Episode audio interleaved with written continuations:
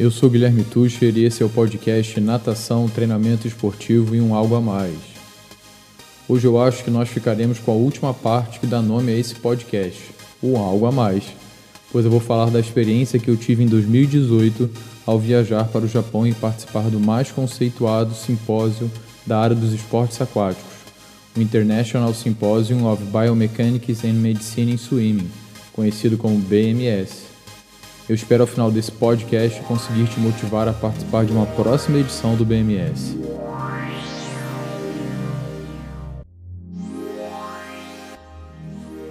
Eu preciso confessar que não tenho muita experiência com viagens.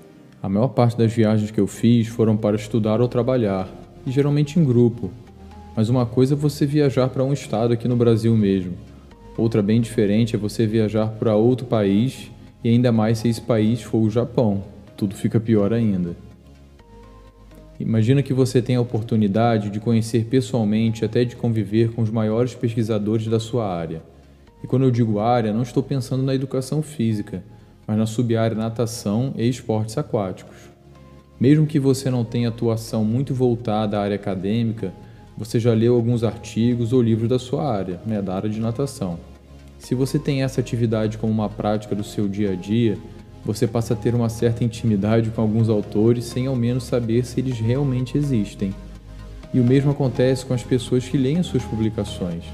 É interessante porque às vezes pelo nome que a gente vê do autor, né, o sobrenome, a gente acha que é um homem, às vezes é uma mulher e vice-versa.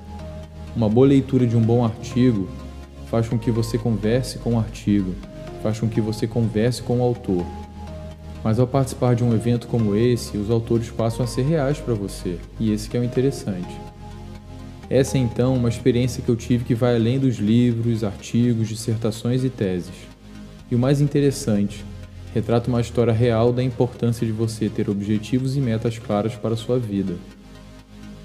Eu conheci esse evento, né, o BMS, desde a minha época da graduação e pude estar presente nele como pesquisador quase 20 anos depois.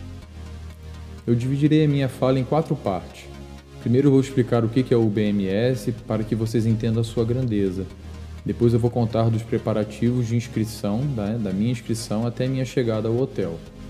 Na terceira e quarta parte eu falarei sobre o evento, destacando primeiro a parte acadêmica e depois a parte sociocultural.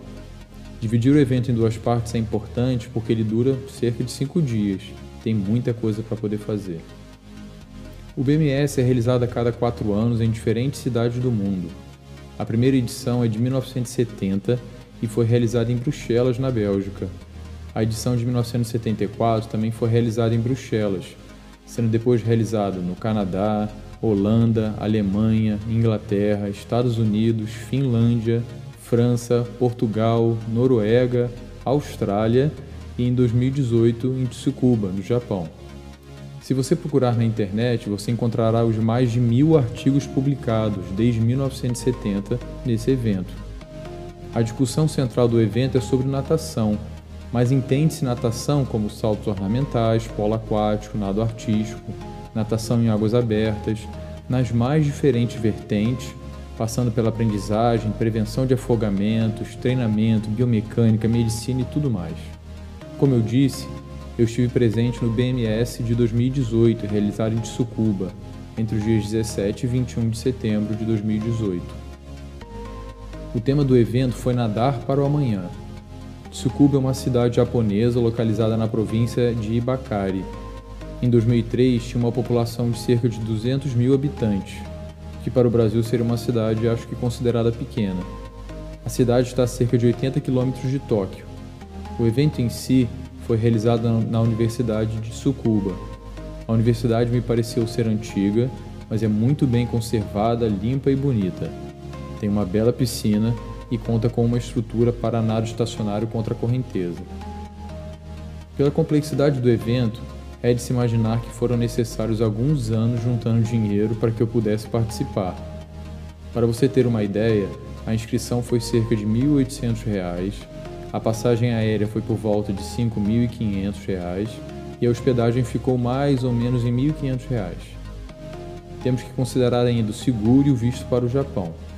Dependendo do caso, também pode ser necessário tirar outro passaporte, sendo um gasto a mais. Mas essa não foi a pior parte. Eu já conto para você. A inscrição e o envio do trabalho foi feito pelo site do evento, que infelizmente já não está mais no ar. É um processo bem tranquilo, mas é preciso lembrar que está tudo em inglês. Depois de ter o meu trabalho aprovado, ainda no início do ano, eu comecei a cuidar das outras atividades. Finalmente, eu saí do Brasil no dia 15 de setembro às 2 e 5 da manhã. Só essa parte por si só já deixaria qualquer um quebrado, ainda mais eu que não estou acostumado a dormir tarde. Mas ainda vai piorar. Eu cheguei em Dubai ainda no dia 15 por volta das 11 horas da noite e já se vão 21 horas sentados no avião. Você finge que, que dorme, acorda, come, vai ao banheiro, assiste a uns 20 filmes e parece que a hora não passa. Mas vamos lá, cheguei em Dubai. Até arrumar as coisas e sair do aeroporto, já estava próximo de meia-noite. Nesse momento acontece o seguinte: a Emirates oportuniza aos passageiros que têm uma noite em um hotel da cidade. Precisamos esperar por um ônibus, que apesar de ser a Emirates, é um ônibus daqueles bem simples que a gente vê nos filmes que passam sobre a realidade local. E além disso, essa não é uma tarefa simples pela grande quantidade de passageiros esperando pelo ônibus para ir ao hotel. Do lado de dentro do aeroporto, uma temperatura de agradável para frio, mas do lado de fora, um calor infernal. Fiquei imaginando como seria se fosse por volta de meio-dia. Ao chegar no hotel, você pode jantar e depois precisa fazer o check-in. A comida estava maravilhosa. Não sei se era fome. No check-in, infelizmente, mais uns 30 minutos de espera. Tinha muita gente ali também, de diferentes partes do mundo. Todo mundo com pressa e cansado. Muita paciência nessa hora. Finalmente, ao chegar no quarto, me preocupei em carregar a bateria do celular, tomar um banho e dormir, mas só por umas duas horas ou menos. O voo de Dubai para Tóquio saía às 8 da manhã, mas devido à necessidade de fazer o check-out no hotel, tomar café, voltar ao aeroporto e fazer o check-in, tive que acordar muito cedo. De Dubai para Tóquio foram mais 15 horas de voo, é bem pertinho. Ou seja, só de voo são cerca de 36 horas, mais do que um dia. Vou te dar uma dica: esqueça essa parte, senão você desiste na hora. Ao chegar em Tóquio, cansado, sozinho, sem conhecer nada, meu desafio era chegar em Tsukuba, cidade na qual seria realizado o evento. Dentro da minha inocência eu pensei: Tsukuba deve ser perto de Tóquio. Não é possível que eles fariam uma coisa dessas. Ônibus nesse horário não tinha. Para ser sincero, nem pensei em pegar trem. Também nem sabia como fazer isso. Então peguei um táxi. E lá vou eu dentro do táxi e nada de chegar no hotel. Na hora pensei, esse cara não entendeu para onde eu quero ir. Acho que está me levando de volta para o Brasil. É incrível como o cansaço da viagem faz você pensar mais lentamente. Os olhos ardem, é difícil ficar acordado. E o tempo passa e nada de chegar no hotel. Eu comecei a ficar preocupado com os números que apareciam no taxímetro. Fiz uma conversão rápida com a ajuda do celular e percebi que eu tinha que pagar o equivalente a 600 reais. Pensei, não é possível. Como que eu vou pagar esse cara? Eu nem tenho isso tudo em dinheiro aqui. Eu levei algo por volta de 200 a 300 ienes, que é a moeda deles. Quando cheguei ao hotel, eu reconheci pela fotografia da internet. Fiquei aliviado, mas paguei mais de 1.200 reais de táxi. Ainda bem que ele aceitou o cartão de crédito. A vontade, sinceramente, era de chorar e voltar ao Brasil na mesma hora. Sem sombra de dúvidas, essa foi a pior parte. Mas eu só queria saber de dormir. Na volta, esse percurso foi muito mais fácil e barato, pois voltei de trem. Mas quem poderia imaginar? Afinal de contas, no Brasil, não temos esse privilégio. O evento foi realizado na Universidade de Tsukuba. Nós diariamente caminhávamos até a estação de ônibus para irmos à universidade e nesse grupo tinham estudantes de doutorado e pesquisadores do Brasil, Portugal e Grécia. Depois de uns 5 minutos de caminhada e 10 minutos de ônibus, chegávamos à universidade. Nesse trajeto realizado diariamente a pé de idas e vindas, pude ter um pouco de contato com a cultura local. A cidade é muito limpa e organizada. Interessante a quantidade de bicicletas estacionadas em alguns locais da cidade e a serenidade dos estudantes mais jovens esperando pelo ônibus nada parecido com aqui no Brasil. Além disso, como a língua deles é muito diferente, a maior parte das placas também tem informações em inglês. E assim como foi em Portugal, quando eu estudei, o ônibus passa no horário que está programado. Pude perceber que cada edição do BMS tem sua característica de organização. Nessa, por exemplo, os trabalhos apresentados em banner também tiveram a oportunidade de serem apresentados em sessões orais de dois minutos, que foi o meu caso. Tudo em inglês.